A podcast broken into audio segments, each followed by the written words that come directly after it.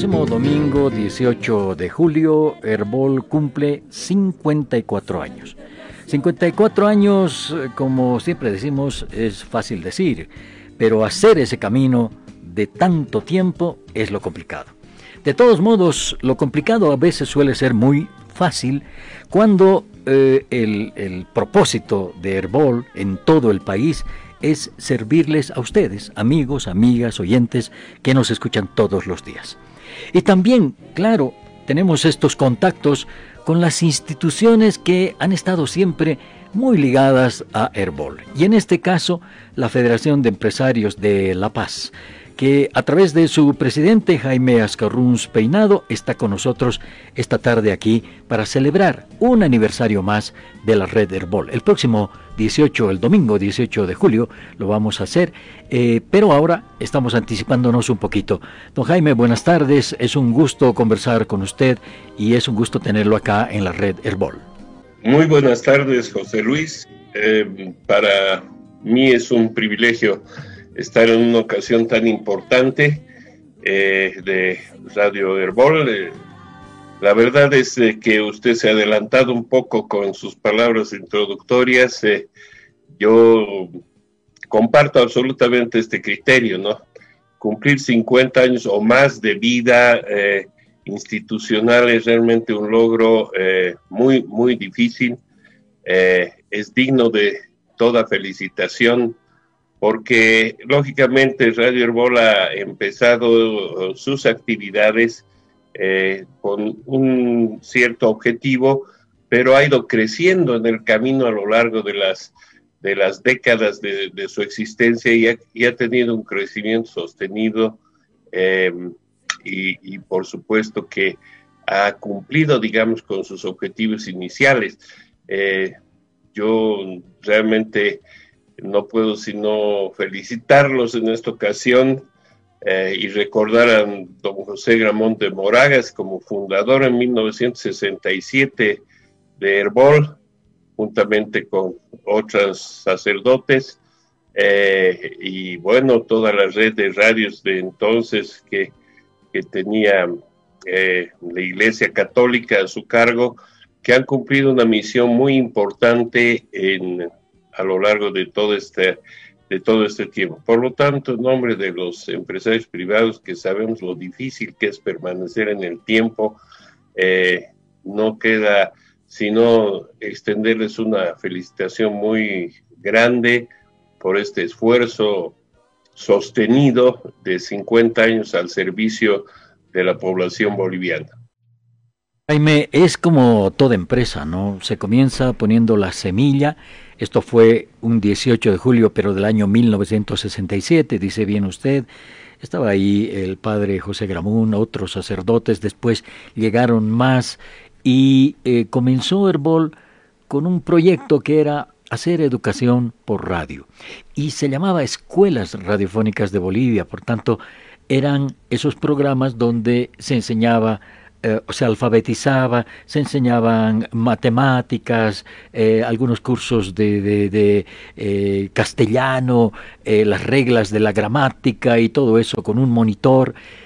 Y a través del tiempo, ¿quién diría, no? Hoy se necesita hacer lo mismo con otras condiciones y todo lo demás, pero se necesita urgentemente hacer lo mismo que hacía Herbol hace 54 años cuando comenzó y le digo, es como una empresa, ¿no? Para emprender, para tener éxito en una empresa, siempre hay que tener la convicción de que vamos a llegar hacia adelante, vamos a ir hacia adelante eh, buscando nuestras metas, ¿no? Es igualito en las empresas, ¿no? Sin duda alguna, es un emprendimiento como muchos hay en el sector privado, pero este es un emprendimiento que probablemente no, no tenía fines de lucro, sino tenía otro tipo de fines, ¿no es cierto? Fines de, impacto social, fines, digamos, de llegar a, los más desposeídos.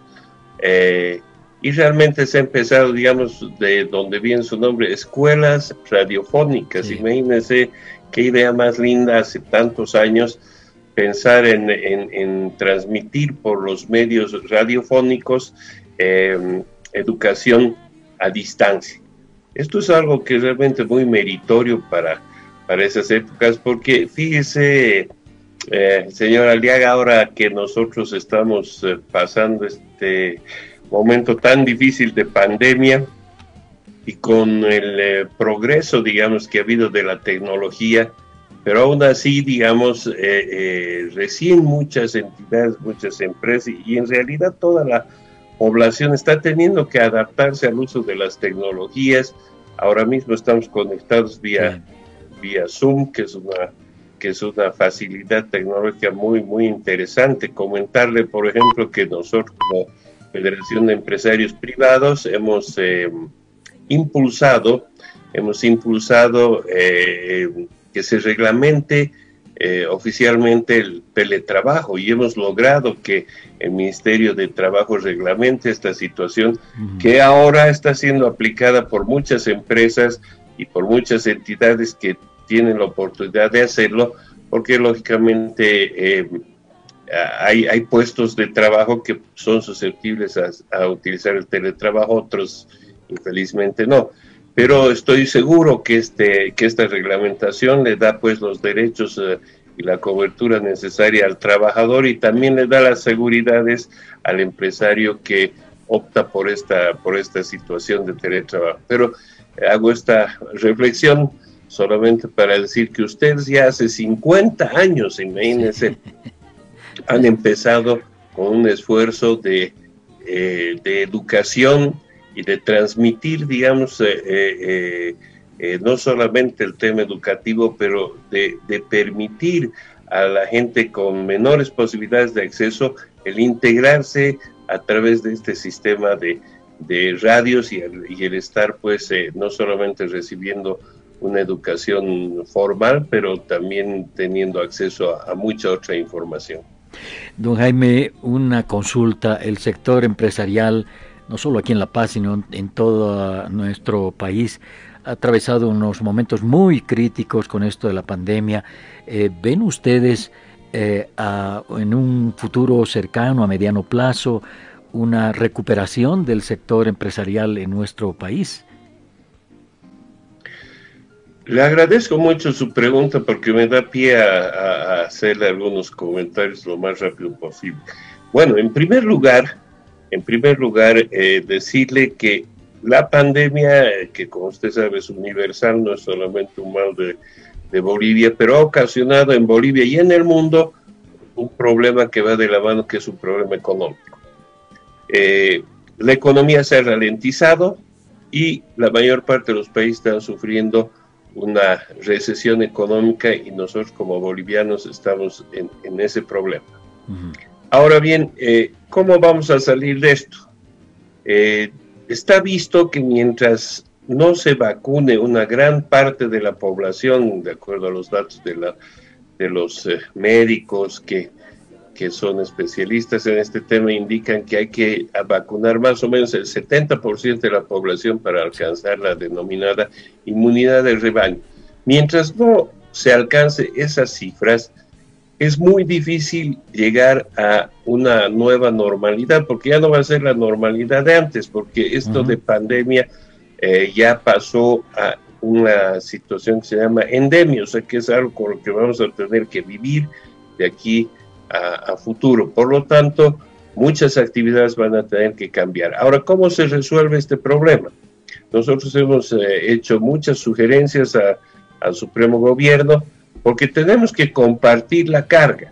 Fíjense, los empresarios, por ejemplo, hemos hecho esfuerzos denodados para evitar la pérdida de empleo.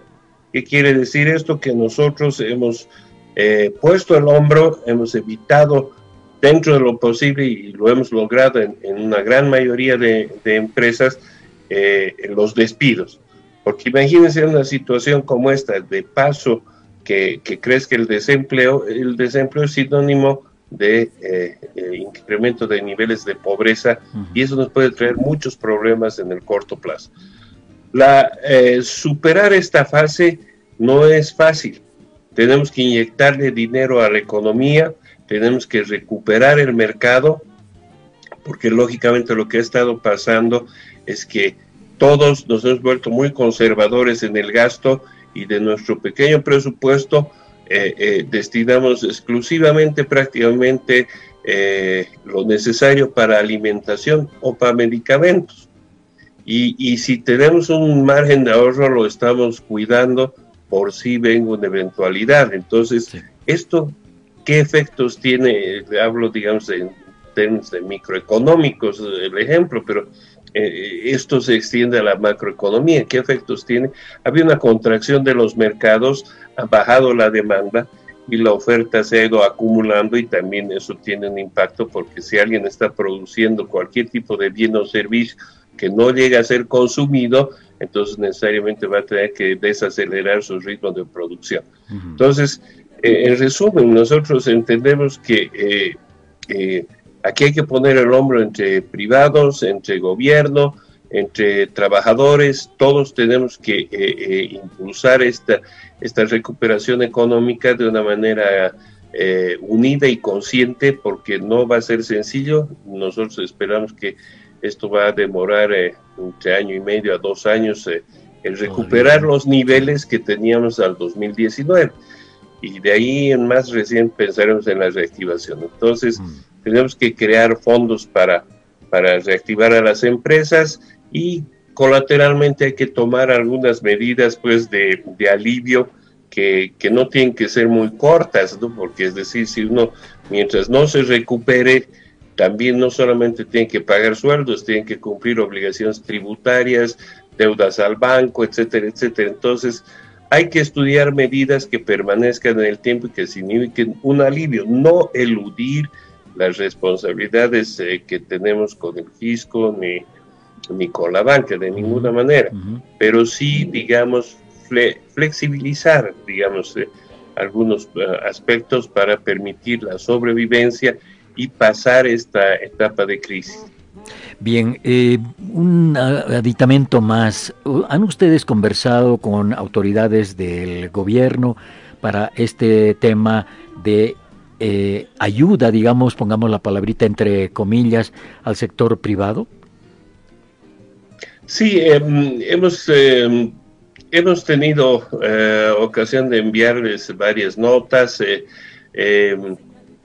Eh, em, bueno, yo debo decirle con toda franqueza que el gobierno está en una posición de no reunirse con los empresarios en forma personal, espero que sea por el efecto de la pandemia y no por otros motivos.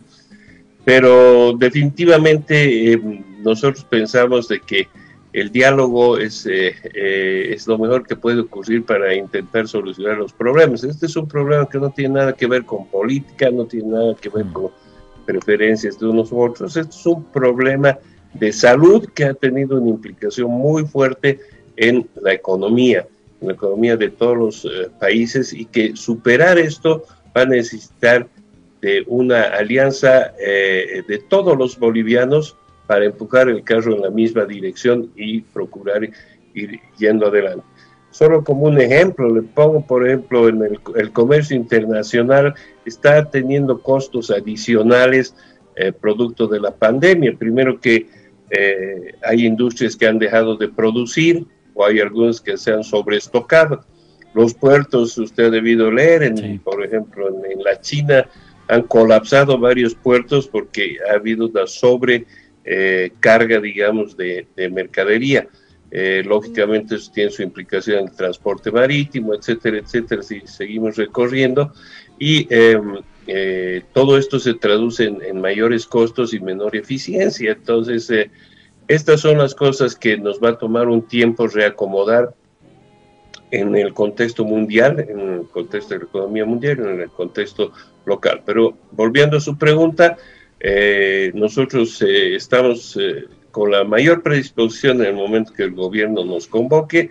No, no, no, no queremos ir nosotros con una receta mágica porque nadie la tiene, pero estamos dispuestos a ir a conversar y a poner nuestras ideas sobre la mesa y a procurar empujar el vagón entre todos en la misma dirección.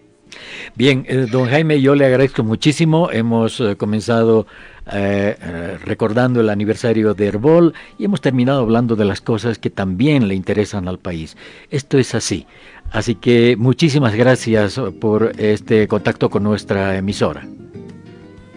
Ha sido un privilegio, les agradezco por la invitación y una vez más les reiteramos un caluroso abrazo y felicitación por tan importante aniversario, 50 años de vida de Herbol. Muchísimas felicidades y les deseamos que sigan con el mismo éxito a futuro.